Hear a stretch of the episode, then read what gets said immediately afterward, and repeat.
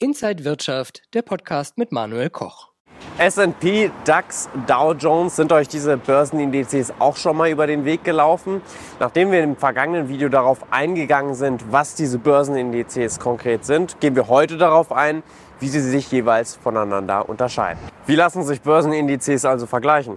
Ich frage mal nach. Ja, natürlich kann man die vergleichen, ja. Wie der Kurs welche Aktie oder welche Aktiengruppe eben steigt oder sinkt. Je nachdem, wie die einzelnen Firmen, die dort drin sind, sich verhalten, also wie deren Werte sind. Der deutsche DAX ist ein Performance-Index. Bei einem Performance-Index geht man davon aus, dass die Aktionäre ihre Dividenden wieder in Aktien ihres Unternehmens investieren. Deswegen wird die Dividende nicht vom Aktienkurs abgezogen. Der Dow Jones ist hingegen ein Kursindex. Das heißt, die Dividende wird vom Kurs der Aktie abgezogen.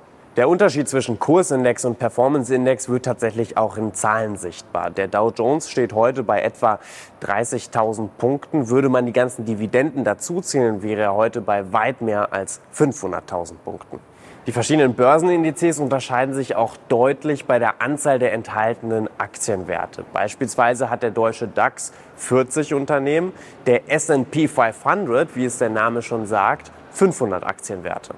Außerdem werden die verschiedenen Aktienkurse in verschiedenen Währungen berechnet. Der deutsche DAX und der Eurostox beispielsweise werden in Euro berechnet, der S&P und der Dow Jones in US-Dollar und der Nikkei in Yen. Ihr solltet da im Blick behalten, dass Währungsschwankungen Auswirkungen haben.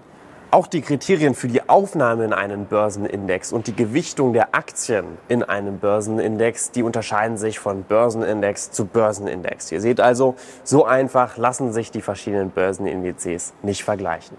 Habt ihr noch Fragen? Dann schreibt es uns in die Kommentare. Im nächsten Video geht es dann um Investitionen in Indizes über ETFs. Bis dann.